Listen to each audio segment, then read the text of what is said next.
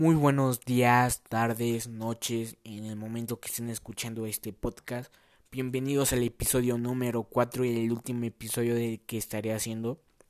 Bueno, en el episodio de hoy y el último episodio de hoy les estaré hablando sobre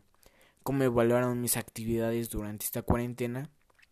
Así que espero que estén bien cabos, pónganse cómodos y comenzamos.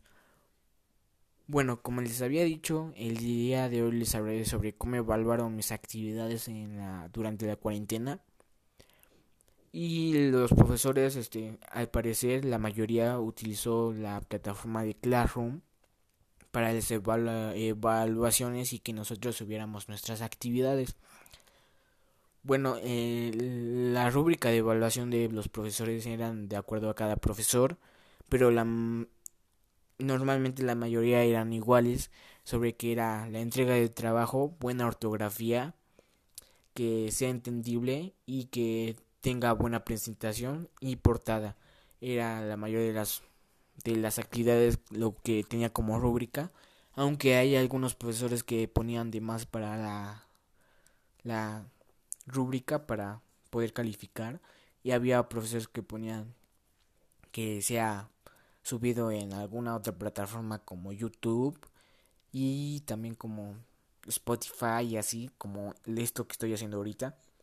que se, es un podcast que se va a subir en otra plataforma y les teníamos que compartir el link. Y hay otros profesores que nos pedían forzosamente hacer un collage, videos, fotos, algunos dibujos y de esta forma tener una calificación sobre la materia también el profesor de educación física como evaluaba nuestras actividades sobre durante esta cuarentena era hacer cada actividad y grabarnos sobre lo que hacíamos de actividad física y también hacer en Word una redacción sobre cómo nos sentimos a realizar esa actividad y de esta forma tener nuestra calificación. Bueno, pues esto es la forma en cómo evaluaron a mí durante esta cuarentena y como creo que me seguirán evaluando, aunque no sé si cambien, porque algunos profesores sí cambian su forma de evaluar, ya que a veces notan que no es tan buena o que no ven algún resultado que, que ayude a los estudiantes a tener un mejor conocimiento y educación. Así que por eso cambian su forma de evaluar y de esta forma tener calificaciones y yo les recomiendo que para que